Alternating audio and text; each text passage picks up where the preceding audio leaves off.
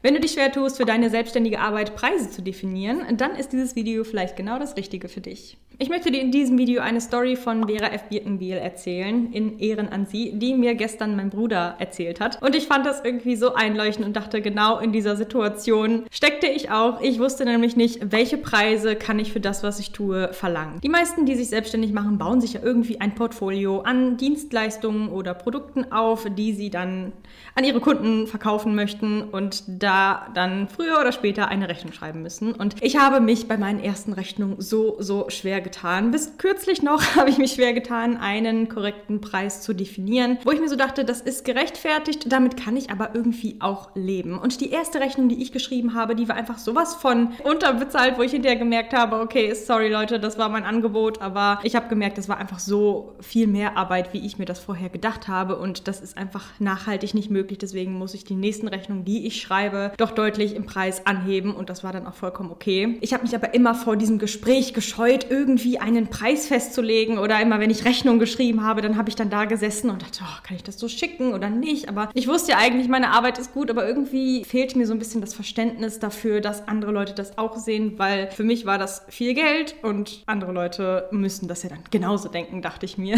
Und da hatte mir gestern ähm, mein Bruder eine sehr interessante Geschichte von Vera F. Birkenbiel erzählt, wie sie ihren Tagessatz von 600 D-Mark in einem Moment einfach mal langfristig verdoppelt hat und wie sich das dann immer weiter aufgebaut hat. Und das fand ich sehr, sehr interessant. Deswegen möchte ich dir das heute mal weiterleiten. Ich verlinke dir das Originalvideo auch sehr gerne in der Infobox. Ich möchte nur jetzt einmal kurz diese Essenz aus diesem Video zusammenfassen, weil ich das wirklich sehr, sehr hilfreich fand. Sie hat in einer größeren Gruppe ein Coaching durchgeführt, wo einer, der Meckerkopf war oder wo die Leute so dachten, ach ja, komm, red du mal, der hat sich nämlich durch dieses Coaching gedacht, genau das, was du sagst, alle diese Fehler machen meine Mitarbeiter und ich brauche dich für meine Mitarbeiter als Private Coaching sozusagen in meiner Firma, wo sie sich aber gedacht hat, ich möchte den eigentlich nicht coachen, weil der checkt irgendwie nicht, dass vieles, was er denkt, machen seine Mitarbeiter falsch, er erstmal an sich selber irgendwie fixen müsste und an sich selbst arbeiten müsste, aber dazu wäre er wohl nicht bereit gewesen. Deswegen wollte sie das ein bisschen umgehen, dass sie ihn dann coacht und wollte dann mit einem Vorwand versuchen, davon loszukommen, dass er weiter nachfragt, dass sie ihn coacht oder seine Mitarbeiter in erster Linie natürlich.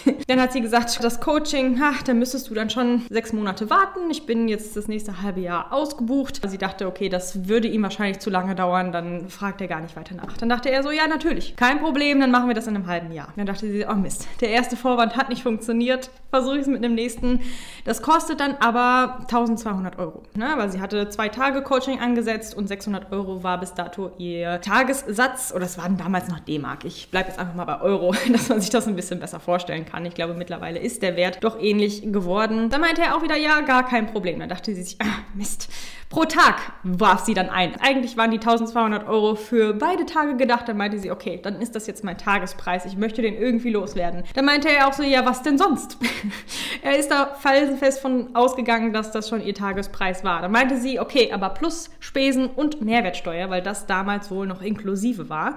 Da hat er auch wieder gesagt, ja, gar kein Problem. Reden Sie nicht von den ganzen Kleinigkeiten. Ich möchte jetzt einen Termin hören und nicht, was da alles noch an Kosten auf mich zukommt. Und dann dachte sie, okay, für diese 1200 Euro, was eigentlich das Doppelte ist, was ich bisher verlangt habe, kann ich das auch machen. Und wahrscheinlich hätte ich auch das Dreifache verlangen können, statt das Doppelte für meinen Tagessatz. Weil der so geblendet davon war, dass er unbedingt wollte, dass sie seine Mitarbeiter coacht, weil die ja so viele Fehler machen, die er in sich selber wahrscheinlich auch nicht erkannt hat, hat er das einfach mal so angenommen und gar nicht gemerkt, dass sie eigentlich Angst vor solchen Gesprächen hatte, irgendwie ihren Preis zu rechtfertigen. Und das ist eigentlich schon der falsche Ansatzpunkt, dass man seinen eigenen Preis rechtfertigen muss. Man hat einen Preis und muss so ein bisschen davon wegkommen, dass das auf Verhandlungsbasis ist. Das hatte sie auch sehr schön in diesem Video erwähnt, was ich auch nochmal, wie gesagt, in der Infobox verlinke, weil ich denke, das ist Gold wert, sich das mal anzugucken.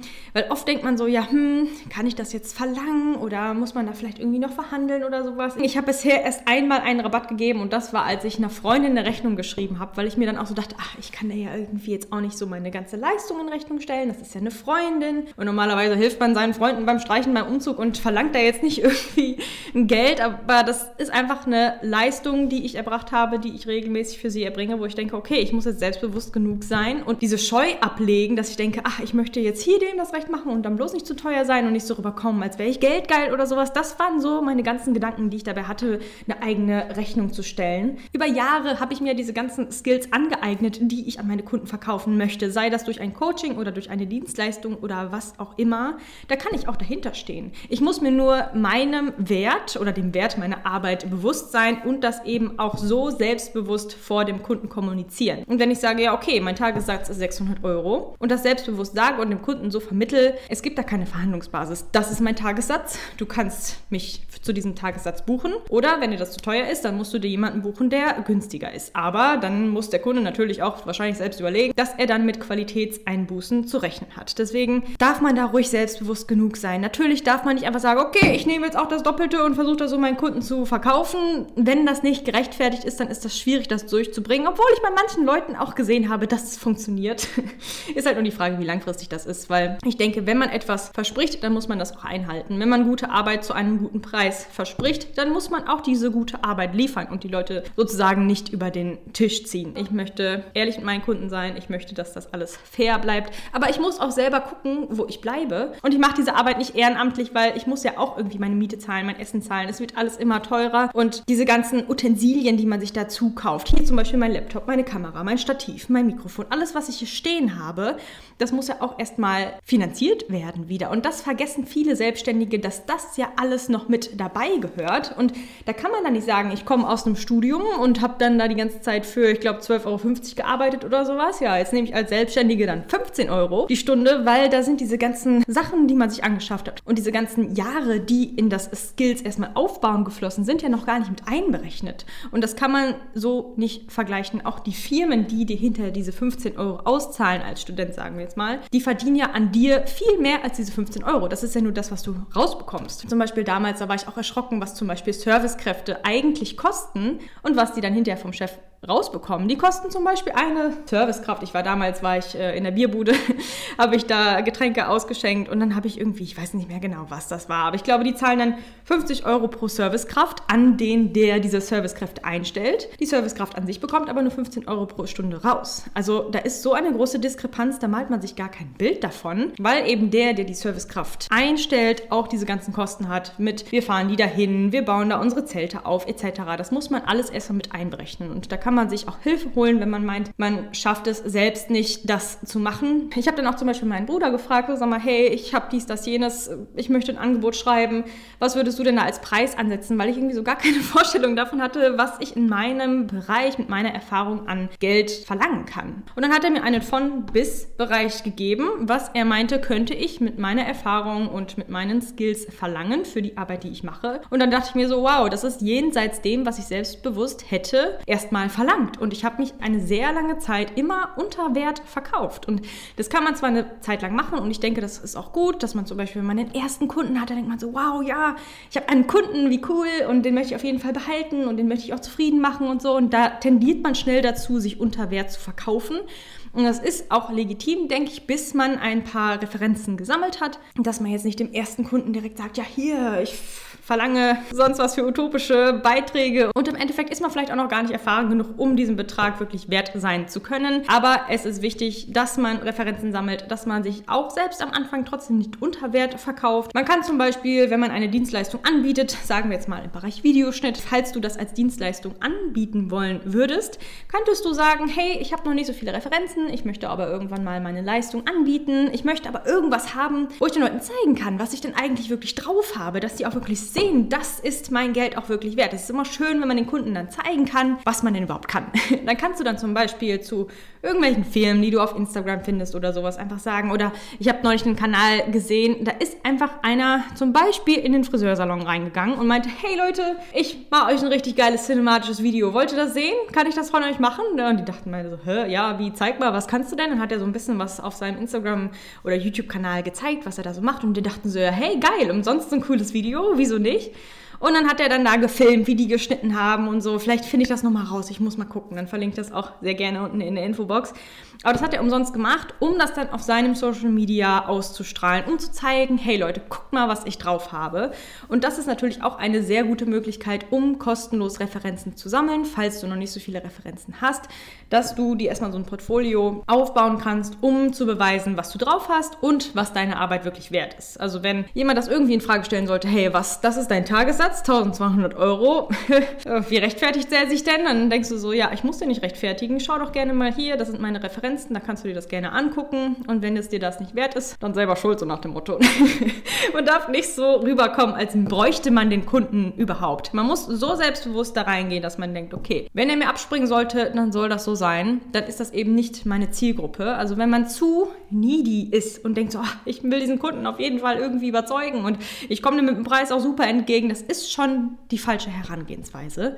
Und das musste ich jetzt auch in den letzten Monaten und Jahren lernen, dass man, wenn man sich eine Selbstständigkeit aufbauen möchte, dass man sich erstmal ausrechnet, was ist die eigene Arbeit überhaupt wert und dann auch zu 110 Prozent dahinter stehen. Und das habe ich dann auch neulich mal ausprobiert. Ich dachte so, okay, ich habe bisher mich immer irgendwie unter Wert verkauft, jetzt versuche ich mich mal zu einem anderen Wert zu verkaufen und das hat auch gut funktioniert. Und ich dachte, okay, irgendwie hatte ich nie einen Grund, mich so sehr zurückzunehmen und mich so sehr hinter dem zu verstecken, was ich mache, weil ich denke, man muss ja auch selber schauen, wo man bleibt. Man ist nicht die Caritas und es ist auch, solange es fair bleibt, komplett gut so, wie es ist. Und wahrscheinlich können so viele von uns deutlich mehr nehmen als das, was wir bisher verlangen. Ich denke, man kann das so nach und nach steigern und sich so ein bisschen herantasten, womit man sich noch wohlfühlt. Ne, ich halte gar nichts davon, Leuten Geld aus der Tasche zu ziehen. Ich war auch eine Zeit lang im Versicherungssektor unterwegs und habe mich an Finanzberatungen probiert.